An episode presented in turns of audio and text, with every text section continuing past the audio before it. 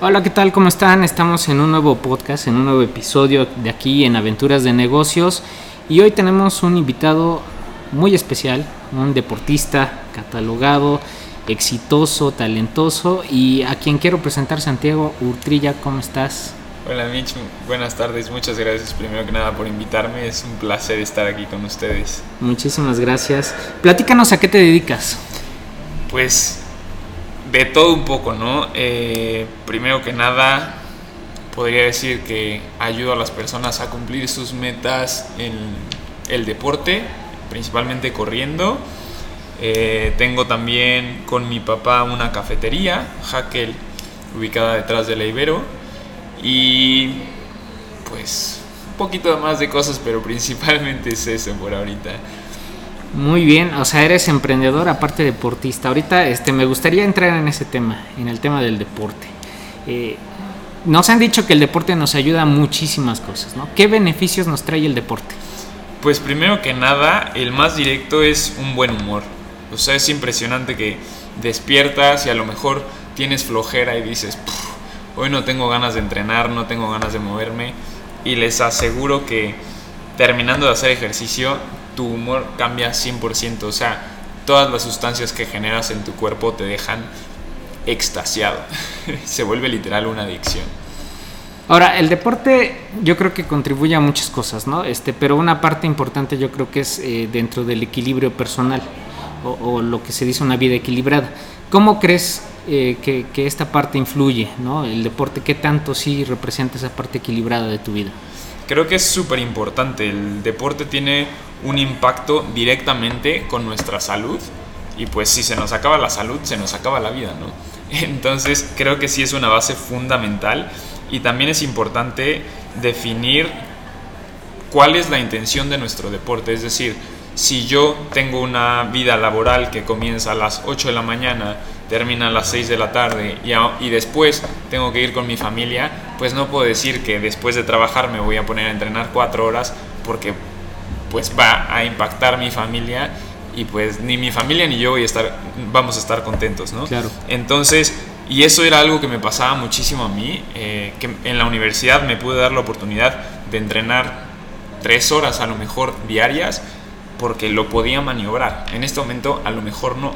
Y me costaba. Yo decía, es que yo tengo metas y callo a mi familia, callo a mi pareja, callo a mi trabajo porque lo mío es el deporte.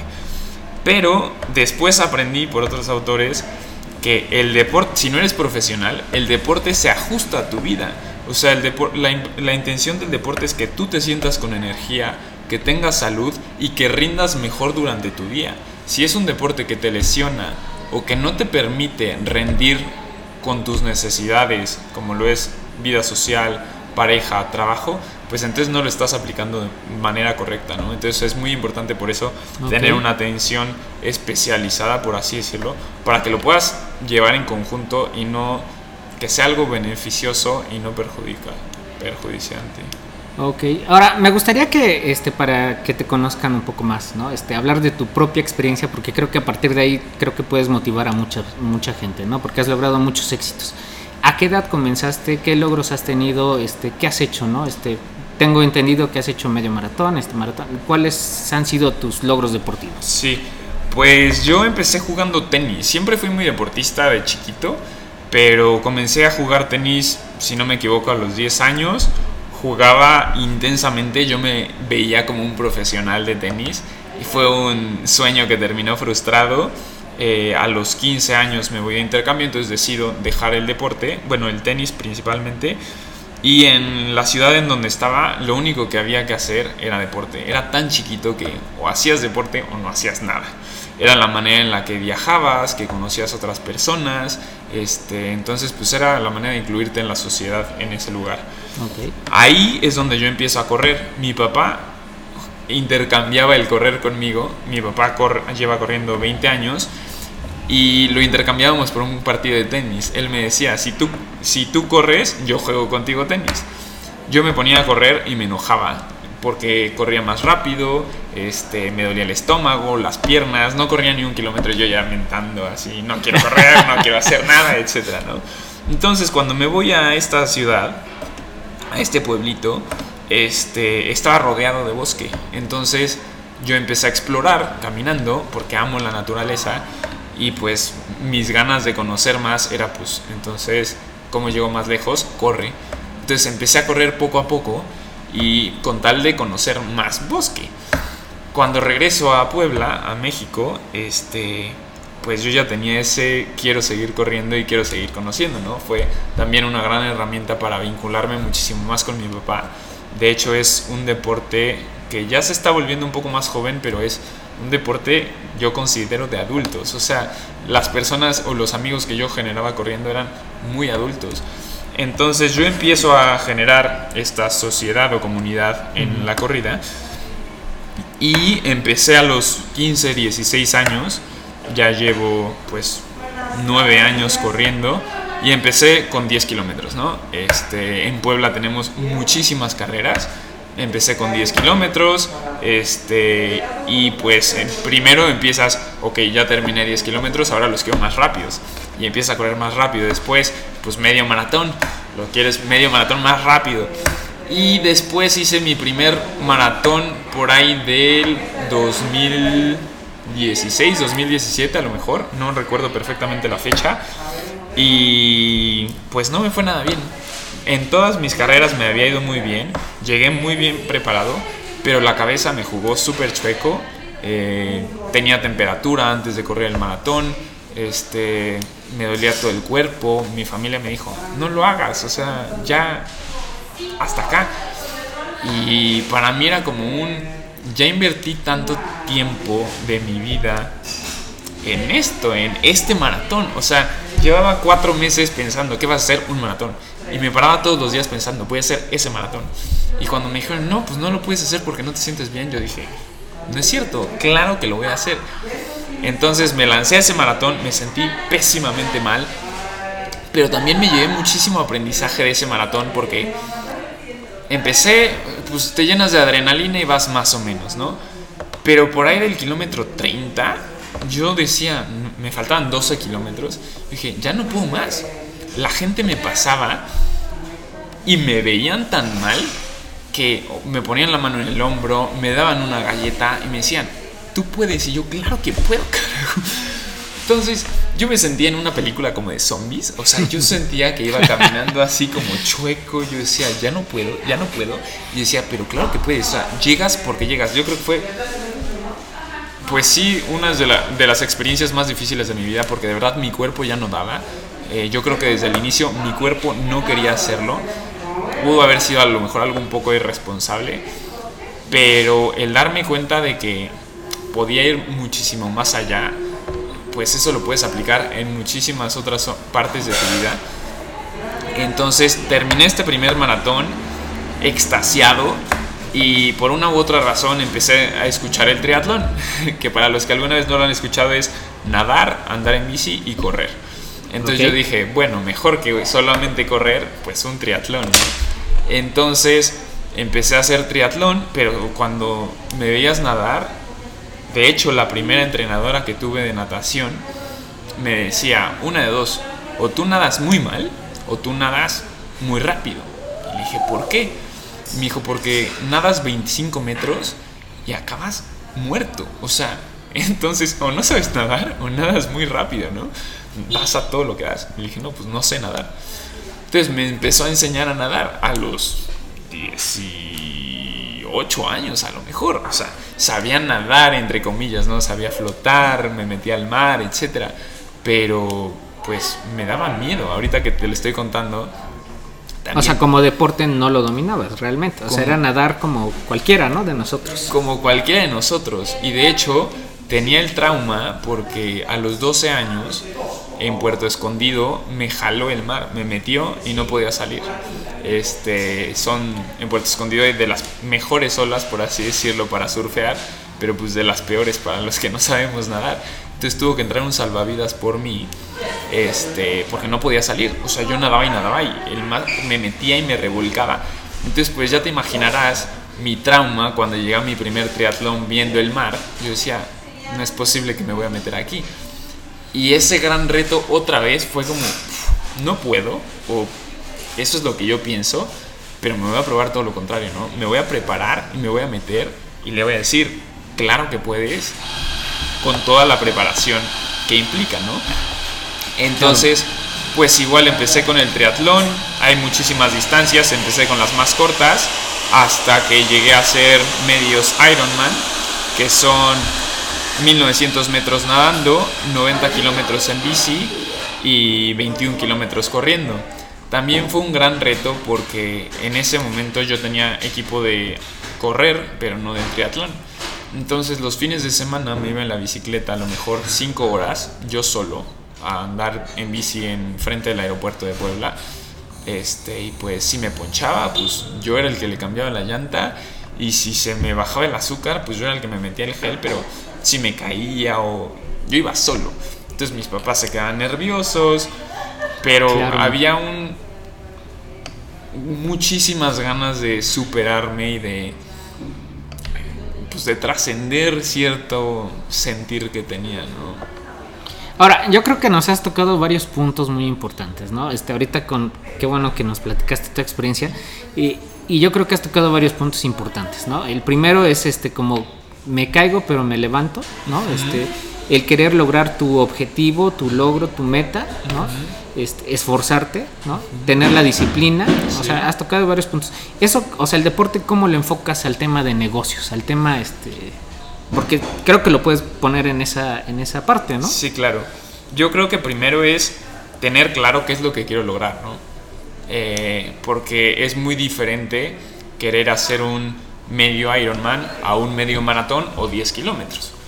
Entonces, pero es muy importante también identificar que a lo mejor no soy capaz de hacerlo ahorita. O sea, decir, quiero meterme a un maratón, el primer pensamiento de la persona es, pues es que no puedo, no puedo correr un kilómetro. Bueno, pero a lo mejor puedes correr 100 metros. Entonces, si puedes correr esos 100 metros, claro que lo puedes extender a 42 kilómetros. ¿Qué es lo que pasa? Que necesito a alguien que sepa. Entonces, que me ayude en esa preparación con su experiencia para que me ayude a lograr esa versión de mí que sí es capaz de hacerlo. También otra manera es que necesitas trabajarlo. O sea, podrás decir, sí, yo quiero, yo quiero, yo quiero. Va. Pero te va a costar. O sea, te vas a tener que levantar y vas a decir, no quiero. Y te vas a tener que acordar, hice un compromiso y de verdad lo quiero, ¿no? A largo plazo sí lo quiero. Y si lo trabajo, lo voy a lograr. Eh, a veces te vas a sentir mal en el camino, o sea, no va a ser un camino lineal en el que siempre vayas mejorando y te sientas yendo hacia arriba, ¿no? De repente es más como una espiral que dices, estoy yendo por la misma piedra, pero bueno, ya le estoy dando la vuelta, ya no me estoy tropezando derecho con el tenis, ya la estoy desviando un poquito, entonces es para mí sí ha sido de muchísimo aprendizaje la mentalidad de el deportiva aplicado en cualquier aspecto porque eh, creo que te ayuda con esa resiliencia que necesitamos para cualquier cosa que podamos enfrentar en la vida. Claro, y creo que lo has dicho muy bien, ¿no? O sea, necesitamos apoyo de otras personas. O sea, tú mencionaste hace un rato, este, pues, o nadaba este mal o, ¿no? O sea, necesitas ayuda de otra gente que te ayude, ¿no? A mejorar lo que ya de por sí tienes tú como actitud, como tu modelo, ¿no? Pero necesitas de otra gente, ¿no? Exacto. Eh, pero ¿Has tenido a tú algún modelo este, a seguir? O sea, ¿hay algún deportista o alguien que, que tú digas, este, pues me he fijado en él? O, eres nada más tú porque Santi dijo, pues quiero lograr mis objetivos y quiero ir poco a poco? ¿O, cómo ha sido esa parte? Pues que, como te comentaba, al primero la inspiración fue mi papá, ¿no? Y creo que eso lo hace una gran motivación porque al final, pues es mi papá. Entonces, por todo el amor y por toda la inspiración, fue como un gran modelo e inspiración hasta el día de hoy. Sigo corriendo todos los días con él. Entonces, cuando tengo flojera o cuando no quiero ir, pues él está ahí y me dice, ya vamos. Y es como, pues sí, ya vamos. Entonces, tener ese modelo tan cerca te empodera muchísimo. Después, mi cuñado fue también gran inspiración y coach por muchos años. Eh, y también fue un gran apoyo porque estando él tan cerca de mí, conociéndome, interactuando conmigo en mi vida y mi día a día, pues él sabía perfectamente cómo era, qué es lo que necesitaba y igual fuimos haciendo equipo para ir llegando más lejos. Eh, inspiración deportiva como de profesionales, tengo muchísimas. Y normalmente son muy locos. ¿Por qué locos? Porque tienen una mentalidad de que se quieren comer el mundo. Y, y una humildad. En, en, este momento me vienen dos personas. Kilian Jornet eh, es un corredor de ultramaratones, es decir, distancias locas, o sea, más de 42 kilómetros. Normalmente corre 50, 80 millas, hasta 160 kilómetros eh, en montaña. Entonces es, pues sales... Muchas subidas. Muchas subidas, este... En el cielo, o sea, ves sus videos, sus fotos y dices, me daría miedo correr ahí, ¿no? Y es una mentalidad de yo puedo y yo corro y, y te vas solo y que, vas solo, pero vas con alguien atrás, ¿no? Como te decía, a lo mejor yo corro solo, pero traigo a mi papá y traigo a mi cuñado y traigo a mi pareja y a mi familia, que siguen siendo motivación para hacerlo, ¿no? Y otra persona más en el triatlón que se llama Jan Frodeno, es de los mejores triatletas Ironmans en este momento. Y tengo muy presente una competencia eh, que tuvo el año pasado en el Mundial de Ironman en la que iba en los mejores lugares eh, durante la competencia y a la hora de la corrida le empezó a dar un dolor en la lumbar y eso lo dejó fuera. O sea, él sabía perfectamente que ya no iba a ganar la competencia. El primer lugar de esa competencia hace promedio, el primer lugar 7 horas 45 minutos, 7.50, el mejor. Entonces a él le quedaban aproximadamente 2 horas y media de corrida del maratón a lo mejor, no me acuerdo si hizo como 10 horas. Entonces, con un dolor, él ya sabía que no iba a ganar, y eso es a lo que van, ¿no? A ganar este, dinero, podio, etc. Y él después del dolor, lo veías en el suelo retorciéndose del dolor, pidiendo hielo, etcétera, etcétera. Y se volvía a parar y seguía. Y yo decía, bueno, este cuate, ¿por qué sigue? O sea, si ya no va a ganar, pues ya que se salga. Y esa es la mentalidad de todos. Y cuando él terminó, le preguntaron, ¿por qué seguiste? O sea, tus contrincantes estaban lejos. Ya no tenías ninguna oportunidad. Y dijo, porque si hay miles de personas detrás de mí que son capaces de hacerlo hasta en 17 horas, como por qué yo no lo voy a poder hacer en 10? No voy a ganar, pero sí les voy a poner el ejemplo de que si lo inicio, lo termino. Y dije, pues sí.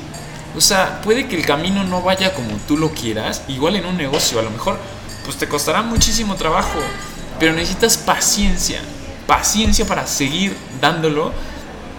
Y Jan Frodeno el año siguiente llegó y marcó un récord. Y dije, no puede ser. O sea, malo no es. que muchos sí, claro. este cuate pues no terminó, se tronó, lo ejecutó mal. Bueno no es. Pues no, o sea, dejó ir el año pasado y dijo, ahora sí vengo y les demuestro lo que puedo, ¿no? Y yo dije, y, y se lo demostró él mismo. Me quedo con dos cosas. Primero, este, empiezas y lo terminas. Y segundo, después te puede traer lo que acabas de decir, ¿no? Este, llegar al tope, al máximo. Exactamente. Vámonos a un corte, Santi, en esta plática muy agradable. Y quiero preguntarte qué te motiva a ti. Ya nos platicaste un poquito acerca de este, pues que estos cuates van a veces por dinero, por llegar al podio en primer lugar. Pero a ti, ¿qué te motiva aparte de, de tu familia? O sea, Santi tiene un motivador. Y con esa pregunta regresamos. Estás escuchando en voz de a través de tu podcast favorito Aventuras de Negocios, donde conversamos acerca de finanzas, inversiones, negocios y muchos temas más. Continuamos. Estamos de regreso aquí con Santiago Urtrilla y nos estaba, eh, bueno, dejamos la pregunta pendiente. ¿Cuál es tu motivación, Santi? Creo que principalmente en la corrida y en el triatlón pude encontrar una diferencia con respecto al tenis. En el tenis yo me comparaba contra la persona que estaba enfrente, porque dependía 100% de cómo jugaba, de cómo me movía, etcétera, etcétera. ¿no? no podía saber si estaba creciendo o no. En cambio en la corrida y en el triatlón, la comparación es conmigo mismo y con nadie más. O sea, si una persona corre 10 kilómetros en 30 minutos y yo lo corro en 40, pues me puedo sentir satisfecho haya hecho él lo que haya hecho y va a ser un número comparable contra mí mismo dentro de un año. Vuelvo a hacer esa competencia y voy a buscar mejorar esa marca, ¿no? Entonces, la corrida me da un margen de comparación y ver que el trabajo que invierto tiene un retorno directamente proporcional a mi inversión de esfuerzo. Y eso me vuela la cabeza. O sea, soy una persona que le encantan los números. Entonces, mantener ese seguimiento, o sea, tú puedes saber perfectamente si vas por buen camino o no. Y, te da una satisfacción constante que dices, es que soy lo máximo. O sea, y vas por más, ¿no? Y vas por más. Entonces, es no tienes que esperarte a la meta para, sentirte bien, sino que cada entrenamiento te puedes poner pequeños objetivos y dices, te empodera, verdaderamente te hace sentir que puedes y pues es una sensación increíble, la verdad, que, que muy pocos deportes, creo yo, te pueden dar. Ahora, en esta parte de la motivación de Santi, este, pues sabemos personas que nos gusta el deporte, ¿no? Este, hay personas que les gusta y solitas se levantan y van a hacer el deporte y sin que nadie les diga ni que estén atrás de ellos. Pero vemos muchos otros, ¿no? Este, que pues no, necesitan motivar o, pues, o sea, nos cuesta más trabajo hacer el deporte parte este, de nuestra vida, ¿no? ¿Hay algún eh, pues elemento que nos puedas decir que puedas eh, motivar a la gente para, ayudarla a que pues, empecemos a hacer deporte o retomar el deporte que dejamos? Yo creo que es definir bien el por qué. O sea, si, si yo quiero hacer deporte porque mi mamá me dice que tengo que hacer deporte, obviamente no lo voy a hacer. Eh, creo que a mí me funciona muchísimo para cualquier cosa hacer el análisis racional de por qué lo voy a hacer porque necesitamos comprender el beneficio para que se vuelva en lugar de un esfuerzo un entusiasmo. Entonces, ¿a qué me refiero? Si yo pienso que tengo que hacer deporte por mi salud, pues sí, pero si no tengo problemas de salud ahorita, pues como para qué, ¿no? Ok. Entonces, si yo entiendo, yo le tengo que encontrar el gusto para que se vuelva en un entusiasmo. Es decir, si yo pienso que voy a ir a correr con mi papá, pues voy a ir a platicar y me voy a sentir bien, o voy a entrar a un equipo donde voy a empezar a hacer amigos, o puedo crear una red de negocio, o voy a ir a conocer lugares increíbles, me voy a ir a una carrera a Cancún, entonces, o sea, creo que es ir viendo qué es lo que te da placer a ti. Por ejemplo, a mí me encanta viajar para competir, eh, una frase que tengo en la bicicleta es que la bici me permite conocer lugares que a pie no conocería. Tan cerca de Puebla que vamos rodando por Atlisco o por el Popocatépetl, por Alista, por la Malinche. Y dices, es que nunca hubiera conocido estos lugares si no me hubiera subido a una bicicleta. Entonces vas encontrando, pero a lo mejor a unas personas dicen, pues mejor me subo a un coche. Y también es el deporte, ¿no? Porque muchas veces nos clavamos con es correr. No, yo no digo que la gente corra. Algún deporte te va a gustar. A lo mejor intentas kung fu, a lo mejor intentas yoga, pilates, fútbol, básquetbol, voleibol. Hay tantas cosas tan diferentes, pero yo creo que lo principal es intentarlo, porque muchas veces de chiquitos lo hacemos, nos clavamos con que no es lo nuestro y ya, lo dejamos. Y y al inicio seguramente va a ser un poco incómodo. A mí me pasó cuando hubo una época que dejé de correr y regresé y dije, es que entiendo por qué a la gente no le gusta correr. Es horrible, se siente horrible. Al inicio dices, me siento mal, me duelen las piernas, me voy a, voy a amanecer adolorido, no puedo respirar. ¿Para qué chihuahuas lo hago? claro. Pero, claro que hay una curva de aprendizaje, pero es como cualquier cosa. O sea, si de repente llegamos y digo, voy a aprender a programar y empiezo a leer lo que dice el libro de programación, yo digo, no entiendo nada, mejor lo suelto y me voy a dibujar. Pero es que tenemos que intentarlo y, y, hasta como reto, o sea, decir, me voy a sentir incómodo, pero está bien, me voy a sentir un ratito y tomarlo como reto, decir, pues la vida siempre me va a poner cosas incómodas, ¿no? Entonces, ¿por qué no lo intento y, y lo aguanto? Y a ver qué pasa. Lo intento un mes. De hecho, yo también tengo una regla, la regla de los 20 minutos. Entonces, yo, la gente podría pensar, y yo creo que la mayoría lo piensa, este cuate sale a correr todos los días y le encanta y nunca duda de ir a correr. Claro que dudo, y la mayoría de los, de los días dudo en ir a correr. Pero cuando me levanto digo, ok, hoy tengo que correr tantos kilómetros. Me siento mal. Ok, corre 10 minutos. Si a los 10 minutos te sigues sintiendo mal, te regresas. ¿Qué es lo peor que puede pasar? Corres 20 minutos, ya está. Nunca me regreso. Empiezo los 10 minutos, me siento mejor de lo que empecé. Siempre, siempre. Y si hay un día que de verdad dices, ¿sabes qué? Sí me siento mal, pues ya, regrésate y déjalo ahí porque a lo mejor tu cuerpo también te está pidiendo un poco de descanso. Ya estuvo, regresa.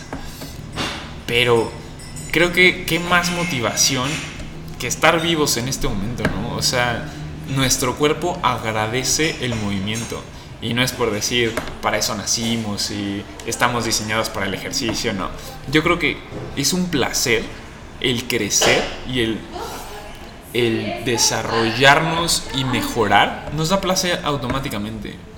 Entonces, es encontrar ese deporte que nos gusta y pues hacerlo.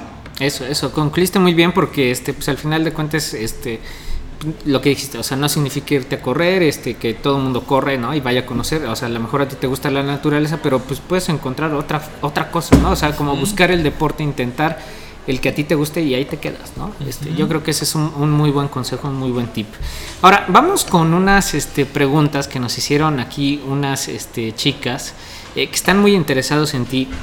Y una de las preguntas, este, esta chica se llama Andrea, que dice, ¿qué porcentaje de tu dieta, o sea, tienes dieta, influye en un resultado final como deportista? Yo soy la persona, bueno, me ven flaco y me ven corredor, y dice, no, bueno, este cuate ha de ser súper... Fit. eh, su- la verdad es que no sigo ninguna. Ninguna Eh, como por placer, pero por placer, no por gula. O sea, a veces sí, a veces sí digo, esta va a ser por gula y me la echo, conscientemente.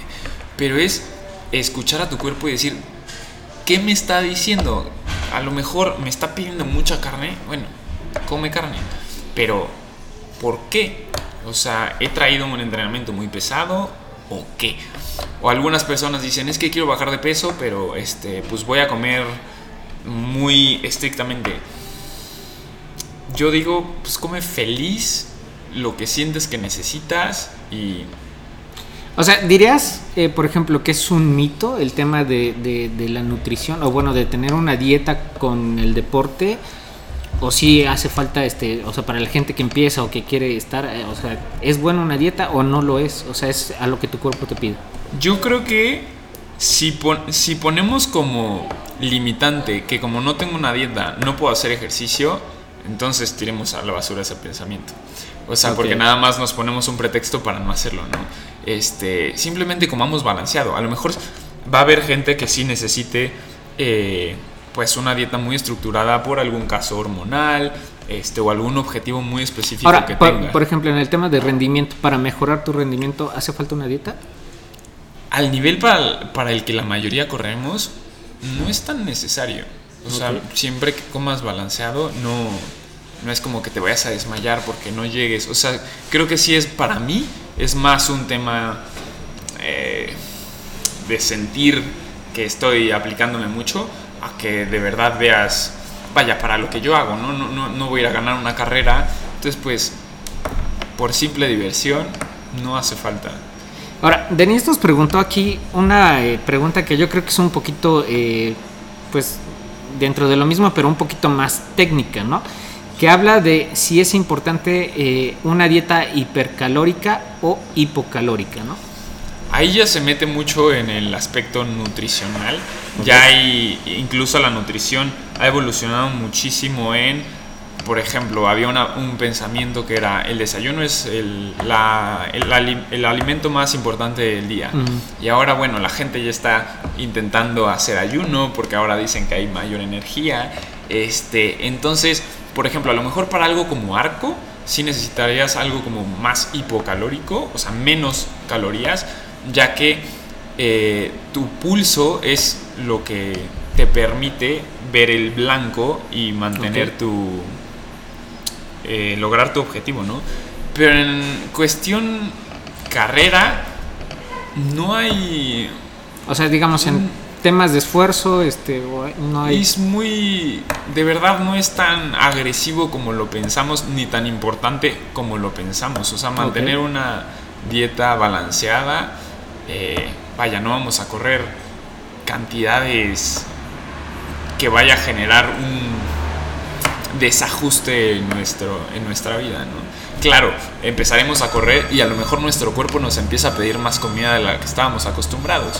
También eh, está este, este pensamiento que pues correr quema grasa. Pues sí, sí quema grasa y podrás enflacar. Y mucha gente a lo mejor no corre porque no quiere enflacar más. Algunos, para algunos será como la razón por la que este, vas a enflacar. Pero es, es muy importante mantener un entrenamiento muy balanceado. O sea, la gente piensa que al correr necesitas correr muy rápido. Y pues no, empiezas, de hecho, hay una técnica, estrategia que se aplica mucho en los negocios también, la ley de Pareto, que es el 80-20. En correr tienes que correr, en la corrida tienes que hacer 80% del tiempo aeróbico y únicamente 20% anaeróbico, es decir, 80% del tiempo corres suave y 20% haces trabajos de intensidad. Entonces, eso es algo que la gente un poco avanzada a veces no le gusta, o sea, ellos quieren correr rápido porque así sienten que mejoran. A veces no, no funciona del todo así, ¿no? Ok. Ahora, Santiago como entrenador, me imagino que te has topado con gente que pues, le dices este, qué días entrenar, cómo entrenar y lo cumplen todo, ¿no? Pero también me imagino que te ha tocado la experiencia de que pues, no siguen tus entrenamientos este, o que a lo mejor este, de repente los dejan, ¿no? ¿Cómo motiva eres un motivador, digamos, como entrenador, cómo das seguimiento a la gente, ¿no? Este, digo, de alguna manera como para, pues, de alguna manera ver cómo, cómo entrena Santiago y que te busquen también como entrenador.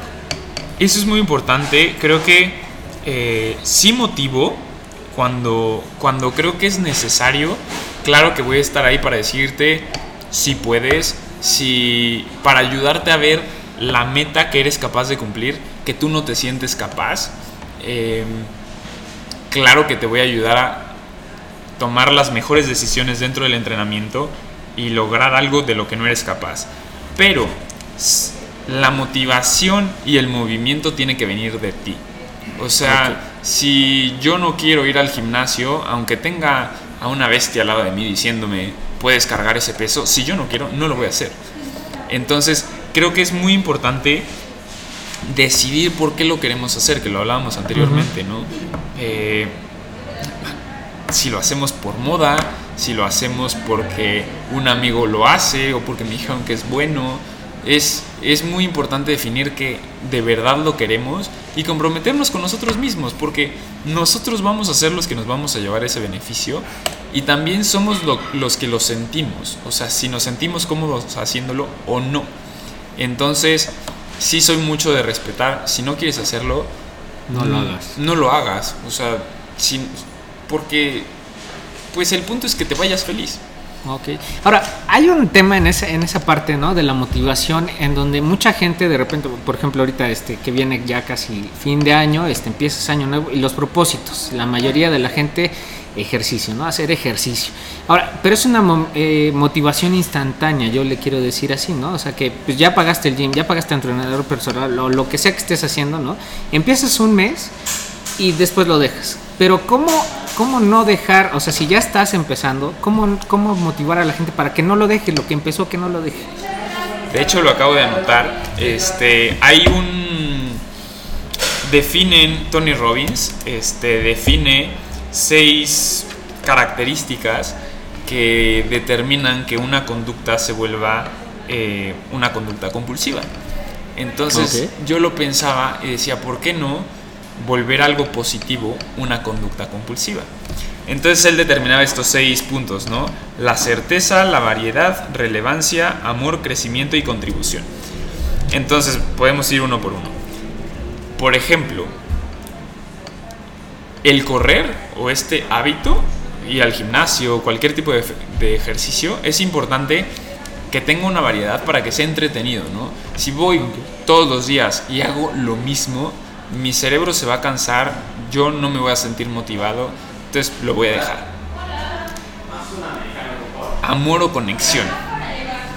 Si yo lo hago porque sé que me es bueno, que me va a mejorar, que va a mejorar mi salud, eh, o que me está ayudando, como lo mencionábamos, a conectar con otras personas, se vuelve algo más fácil de mantener. Y Tony Robbins dice que necesitas mantener tres de estas. Entonces, si nosotros tuviéramos variedad, tuviéramos conexión y tuviéramos, por ejemplo, crecimiento, que el crecimiento podría ser, pues estoy cargando más peso en el gimnasio o estoy corriendo más rápido. Entonces ya tengo tres características que lo volverían una conducta compulsiva. ¿Qué es lo que pasa? Que muchas veces para lograr alguna de estas tres vamos a requerir de tiempo. O sea, si quiero ver crecimiento, a lo mejor no voy a crecer en el primer mes. O a lo mejor, si quiero conexión, tampoco voy a conocer a 20 personas en el primer mes y me lleve súper bien con ellas. Claro. Pero, y, eso es una característica que a lo mejor podemos eh, proponernos trabajar, que es la paciencia, que en los negocios igual lo necesitamos cañón paciencia para ver resultados, paciencia para sentirnos felices con lo que estamos haciendo y seguir, o sea, seguir porque nos comprometimos y podemos hacer, de hecho, eh, empezar con lo mínimo, ¿no? Porque a lo mejor decimos, bueno, yo quiero correr 10 kilómetros. No corras 10 kilómetros, empieza con 10 minutos. Porque si no, viene la vida y nos dice, no, es que ahora tienes mucho trabajo o tienes otra cosa que hacer. Entonces empieza con lo mínimo. Y muchos dirán, bueno, pero si corro 10 minutos no voy a cambiar mi vida. Bueno, algún día vas a cumplir ese mínimo, correr 10 minutos. Y algún día te vas a sentir muy bien y vas a decir, pues hoy, corro 15. Hoy, ah, hoy hago 15.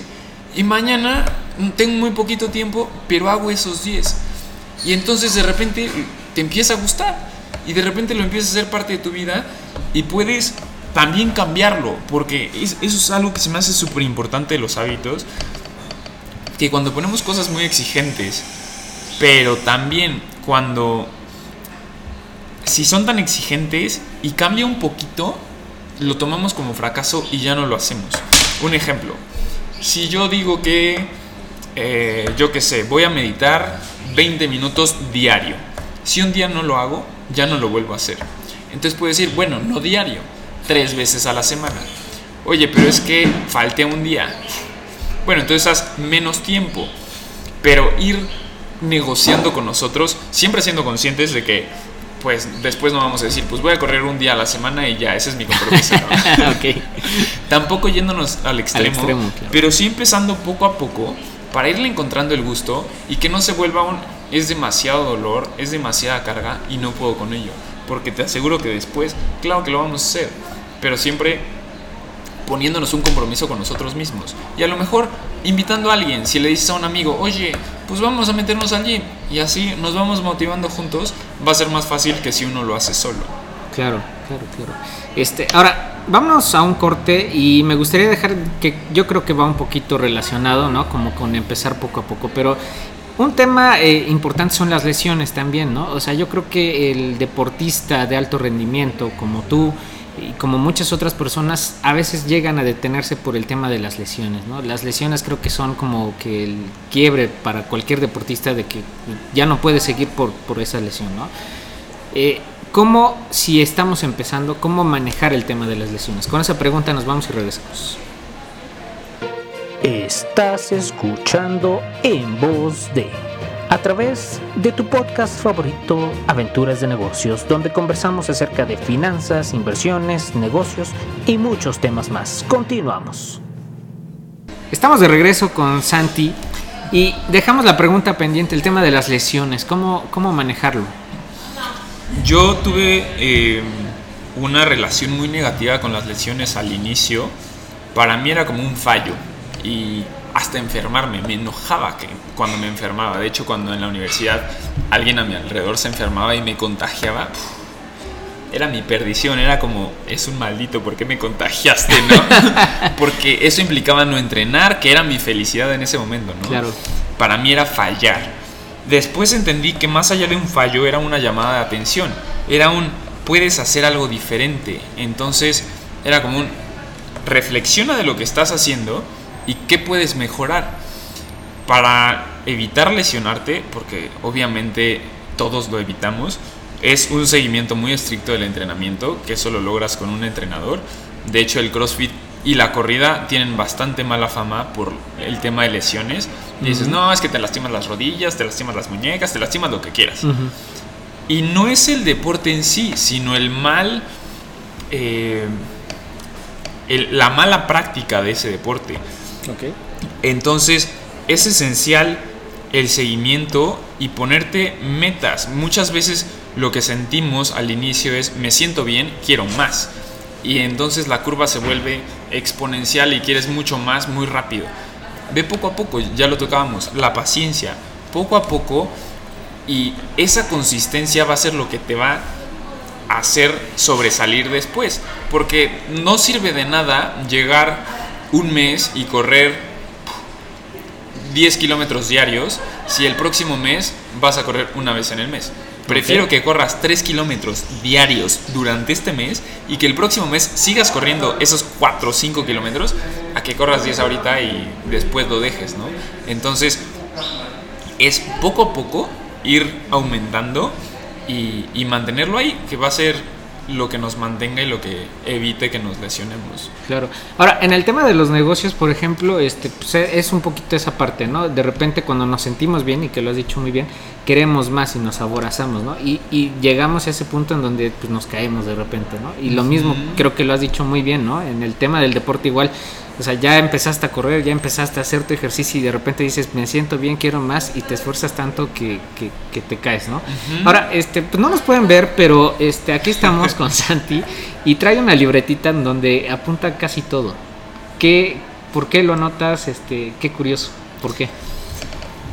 Creo que uno, cuando me llegan pensamientos que me gustan y digo, qué padre lo que estoy pensando, anótalo y que no se te olvide y dos, me ayuda a hacerme consciente del progreso. Eh, cuando vas creciendo, vamos cambiando muchísimo, pero no nos hacemos cuenta porque pues, siempre estamos con nosotros mismos, ¿no? Por ejemplo, cuando ves un cambio físico en alguien que no ves hace un año, de repente lo ves y dices, oye, te ves súper bien y te ves súper flaco y te ves este, la cara, etcétera, etcétera porque hubo un lapso de tiempo muy amplio donde no lo vimos. Pero como estamos con nosotros mismos, o por ejemplo, si mi papá enflacara, pues no me, no me doy cuenta. No lo notas porque lo ves diario, ¿no? Exactamente. Entonces eso pasa con nosotros mismos. Que cuando empezamos a escribir nuestros pensamientos, cómo nos sentimos, etcétera, uno le quitamos el poder.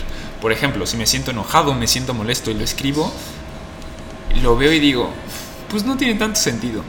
U otra cuando estoy pensando algo que me gusta, darle estructura o, una idea que yo digo, idea millonaria, ¿no? Todavía no le doy, pero alguna vez. que bajar esa idea y estructurarlo muchas veces es muy diferente como lo vemos en nuestra cabeza y cuando lo ponemos en papel o lo expresamos. Entonces me ayuda muchísimo a darle claridad a esos pensamientos y seguimiento a mi crecimiento. O sea, ¿y qué escribes ahí? O sea, este, de todo. Tengo libretas de todo. Yo creo que tengo más de cinco o sea, personal, negocios, todo. Todo lo que se te ocurre lo pones. Todo. Desde de qué, agradezco hoy, desde alguna frase que diga, mira esta potencia y si necesito inspiración, pues la busco y digo, claro, esto me motiva. Este, hoy me siento mal o triste por esto. Este, hoy me pasó esto y está padrísimo. Eh, absolutamente todo. y creo, por lo menos para mí, todo tiene muchísimo poder cuando lo escribes. De hecho, mi pareja no le gustaba escribir y decía, pues ¿para qué no? O sea, si ya lo tengo en mi cabeza, ¿para qué? Pero es que de verdad se nos olvida. o sea, tú dices, ah, sí, me voy a acordar. No te acordaste. Te aseguro que no te acordaste. Y tenemos muchísimos pensamientos muy buenos que ahí los dejamos. Claro, sí, sí, sí. Este, y de hecho, este, lo dijiste muy bien, ¿no? De repente también regresar a tu libretita y pensar, este, China, pues esto que pensaba negativo, pues es positivo, ¿no? O esto que pensaba super padre, pues no es tan padre, ¿no? Este, qué, qué, curioso y qué buena práctica, porque a mí también me encanta mucho escribir. ¿Ah, sí? Sí, y este, qué buena práctica y ojalá muchos la tomaran porque sí es importante. Ahora, vamos a la última parte este, esta entrevista. Me ha gustado mucho platicar contigo, Santi. Creo que nos has compartido muchas cosas muy, muy buenas. Gracias. Este, creo que puede servir para mucho este, como referentes, pero me gustaría que también te conocieran un poquito más en tema personal, no tanto el deportista, ya eh, la parte ¿no? este, que nos has comentado. Así que me gustaría eh, preguntarte algunas preguntas ya en término personal, ¿no? Este, y quisiera empezar con preguntarte para Santi, ¿qué es el éxito? El éxito para mí es estar satisfecho conmigo mismo, ya sea eh, no tanto eh, si hay un fracaso o, un, o algo que me haya salido bien, sino saber dentro de mí que di absolutamente todo lo que tenía y aprender de esa experiencia. Porque si aprendes, creciste. Claro. Ahora, descríbeme a Santi en tres adjetivos. Tres adjetivos. Apasionado, consistente y soñador.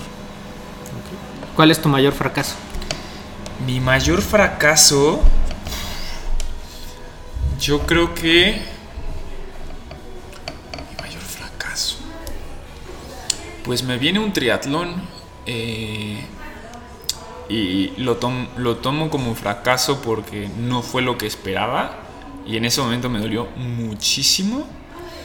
Pero después, pues aprendí de él impresionantemente y, y lo veo con muchísima motivación, ¿no? Fue un triatlón en un medio Ironman en Cozumel en el que yo llegué entrenando seis meses constantes, donde mi familia me decía, oye, vamos a cenar, y les decía, no puedo porque tengo que entrenar. Este, ya era la burla de mi familia, ya me decían, ay, es que Santiago no hace nada porque tiene que entrenar. Este, me iba temprano y llegaba tarde porque tenía que entrenar. Este, fueron seis meses en lo que lo único que pensaba era ese triatlón. Eh, empecé con la natación súper bien. Empecé con la bicicleta decente pero la alimentación dentro de la bicicleta no fue la mejor. Eh, pues Cozumel me deshidrató. Me di cuenta también que los climas tan calientes no son los ideales para mí. Entonces cuando me bajé a correr, literal, perdí el cuerpo. O sea, no llevaba ni un kilómetro. Me caía, eh, me paraba, lo intentaba otra vez y me caía y pues una frustración enorme de decir, es que mi cuerpo no está. O sea, yo decía, ¿dónde está? no, no, tengo fuerza de ninguna manera, ¿no? Entonces, como que sentirme tan ajeno a mi cuerpo fue una sensación muy horrible. Y, y, también un sueño que yo tenía de llegar y a la meta con los brazos en altos y no poder tener la oportunidad. Yo decía, arrástrate. Y no podía. o sea, ni arrastrarme podía. Entonces, pues me quedé tirado en el piso llorando, llorando, llorando. Hasta que mis papás y mi familia se dieron cuenta de que pues no iba de regreso. Dijeron, bueno, pues este cuate dónde está, ¿no? Entonces empezaron a caminar hacia la ruta de la corrida y me encontraron, este, y pues para mí en ese momento fue como el peor fracaso que pude haber imaginado. Y hoy lo recuerdo con muchísima ilusión porque cambió mi perspectiva justo como lo platicamos hace ratito del éxito. Yo dije, es que cuando aprendí que todo lo que disfruté en los entrenamientos, nadie me lo quita. A lo mejor no me, mi cuerpo no me permitió llegar a la meta, aprendí que me puedo alimentar muchísimo mejor dentro de la competencia eh, y ya no ver tanto el final, porque el final no depende de ti. Este, son variables que tú no controlas, pero lo que sí controlas es todo lo que das en el proceso y, cómo creces, porque aunque yo no haya terminado la competencia para ver todo lo que crecí, yo sé que del día cero a los seis meses que yo entrené, hubo un crecimiento en mí impresionante, que no lo pude demostrar en la carrera, pero me lo quedé yo. Fue un mal día, pero me lo quedé yo. Muy bien, muy bien. Ahora, ¿qué es lo que más admiras de ti? Lo que más admiro de mí es lo que decía del adjetivo soñador. O sea, te gusta soñar mucho. Que puede a veces ser como una debilidad porque a veces me vuelo demasiado, ¿no? Pero si algo me gusta es que aunque algunas cosas no se, no, ¿No se den, no se den pues sueño y no me da miedo. O sea, es como, voy a hacer tal locura. Y si se da, o sea, si se me da la oportunidad, lo hago. Y la gente dice, ¿cómo chihuahuas hiciste eso? Soñando. Y cuando no se da, está bien, porque ya lo disfruté. O sea, mientras yo sueño, yo estoy feliz. Se dé o no se dé. Mi, cerebro no tiene idea de si está pasando o no está pasando. Mi, mi, cerebro está feliz. Y mi papá dice, ¿por qué piensas eso? Y yo, Pues porque me pone feliz. O sea, Claro. como dicen, soñar es gratis. Entonces, si no se da, pues no, no, no me voy a deprimir porque no pasó. Pero pues mínimo, ya estoy feliz ahorita. Eso, No. eso, eso. Muy bien, muy bien. Este, ahora, ha sido muy positivo. Este, creo que esta plática nos los deja así, pero ¿qué cambiarías de ti? ¿Qué cambiaría de mí? La confianza que tengo en mí. O sea, tu sobreconfianza. No, No. mi poca confianza. Ah, tu poca confianza. Porque digo, lo que nos has platicado parece que pues eres muy confiado, muy este, entusiasta de ti. O sea, eres poco confiado de ti. es algo que estoy trabajando estas últimas semanas y se me ha, eso, ha hecho muy curioso justo eso, ¿no? Igual me lo, me lo platicaba mi hermana y me decía, tú con poca confianza, ¿de dónde? Y yo dije, qué curioso que la gente percibe que no tengo, percibe que tengo demasiada confianza en mí. Y dije, pues a lo mejor porque me vale un poquito y digo, pues me lanzo por loco. Pero sí, o sea, creo que tengo muchísimo potencial que me hago chiquito. O sea, digo, me comparo y digo, es que él puede más, porque él tiene más estudios y tiene más experiencia y, y yo no me la creo. Ok. ¿Te arrepientes de algo? Me arrepiento de algo, no. De nada. No, yo creo que todo me ha traído a... La he sufrido o lo he disfrutado, pero pues me traen aquí y creo que pues estoy muy satisfecho con, con, Con lo que has hecho. Sí. Ahora, pero en esa satisfacción, eh, ¿hay algo que le dirías al Santi de niño, al Santi que, este, pues, no sé, apenas estaba creciendo? ¿Qué le dirías a ese niño? Le diría que diga que sí a todo, absolutamente todo, sin pena y sin miedo a, a regarla. O sea, sin miedo a que, que piensen lo que piensen de mí o que o quedar de cierta manera en la sociedad, ¿sabes? Creo que muchas veces de ahí viene nuestro más profundo miedo, más allá de de lo que de lo que vivimos en realidad. Para mí, nuestro peor miedo está entre las dos orejas, nuestras, nuestra mente. Eh, que- por lo menos para mí, yo creo que soy mi peor enemigo, el que más me limita.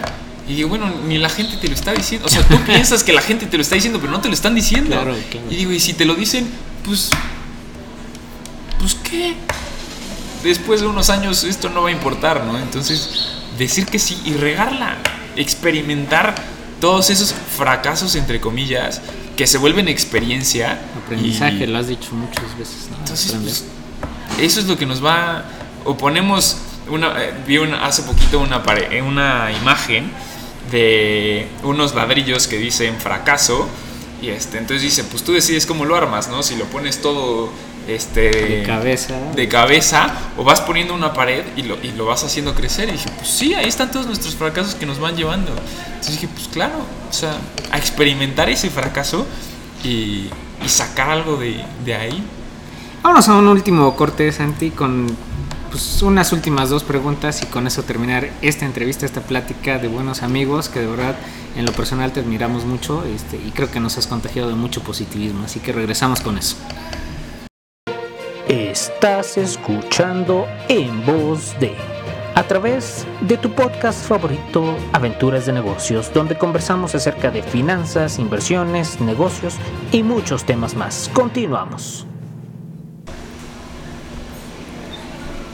Estamos de regreso aquí con Santi y para ya cerrar esta entrevista ahora sí, este, ya nos platicaste muchas cosas muy interesantes, creo que has tocado puntos muy importantes dentro del deporte que creo que también se pueden enfocar al tema de negocios, al tema de la perseverancia, al tema de, de la determinación, la confianza, todo, muchas cosas muy interesantes que ojalá lo tome mucha gente.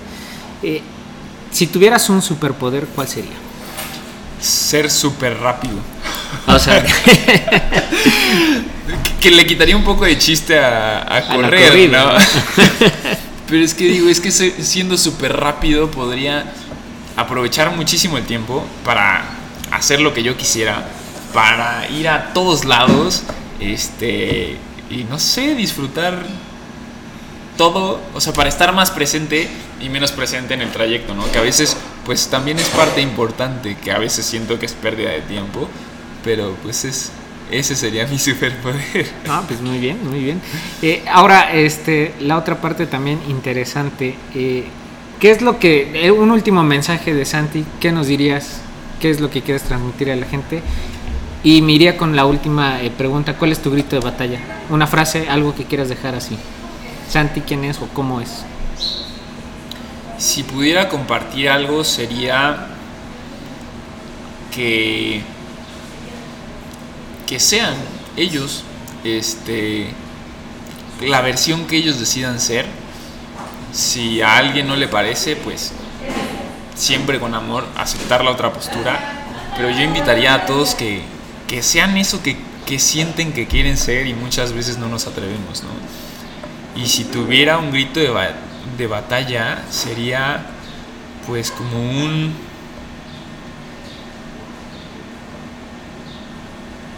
Vive que te vas a morir. Ok, ah, muy bueno, muy bueno. Ahora, Santi, platícanos cuáles son tus últimos proyectos, qué estás planeando, a qué nos invitas, a todos los que te escuchan. Mis últimos proyectos, eh, pues un poco de todo. Empecé hace poquito, ahorita con la pandemia, un proyecto con una prima de digitalización de menús con códigos QR, este, para ayudar a los restaurantes a tenerlo, este, y también vemos un poco de la parte de diseño, este, creación de marca, análisis de datos también de pronósticos de demanda, etcétera, etcétera, un poco diverso entre ella y yo. También teníamos con teníamos las ganas de sacar una marca tipo playeras, camisetas, sudaderas en donde expresemos eso que queremos expresar desde nuestro más íntimo ser y pues certificaciones como tipo crecimiento, desarrollo personal, etcétera. Este, creo que es algo que siempre me ha atraído mucho y no lo no lo explotaba. Pues ahorita en este tiempo de pandemia me está dando chance de aprender y aprender y devorar libros y cursos, entonces pues estoy muy metido en eso en pues cómo podemos crecer con las herramientas que ya tenemos dentro de nosotros, ¿no? Ahora, invítanos a, a tu programa de entrenamiento, este, pues eres entrenador personal, este, ¿cuánto cobras? Este, pues a la gente invítala, este, Sí, a tu claro, negocio este- también, este. Este, bueno, pueden venir por un rico pan a Hackel detrás de la Ibero. Este, y también si quieren empezar a entrenar, este, pues yo los invitaría a que me mandaran un mensaje y vemos cuáles son sus objetivos, este, cuál es su estado actual y qué es lo que podemos lograr para, para empezar a hacerlo, ¿no? Este, muchas veces nos limitamos porque nunca lo hemos intentado y creo que el límite está dentro de nosotros y me encantaría hacer esa motivación para iniciar algo de lo que no se creen capaces y pues ayudarlos a ver que tienen más cosas bonitas dentro de ustedes que no se han dado cuenta que tienen. muy bien. Pues con esto nos despedimos. Este ha sido una plática muy alegre, muy bonita. Hemos conocido a Santi desde la parte humana, desde la parte deportista, sobre todo con muchos retos, como dijiste bien, apasionado, soñador. Y yo creo que con eso nos quedamos con una imagen muy positiva de ti y esperemos que pues mucha gente aproveche esta plática que hemos tenido y les guste y ojalá pues tomen todas las cosas que nos dijiste. Así que pues muchísimas gracias Santi por estar con nosotros. No, muchísimas gracias a ti, Mitch. De verdad fue un verdadero placer. Y traer toda esta película de mi vida ha sido pues muy gratificante. Muchas gracias, Mitch. Bueno, pues nos- con esto nos despedimos. Estamos en otro episodio de Aventuras de Negocios y nos vemos en otro próximo capítulo. Hasta la próxima.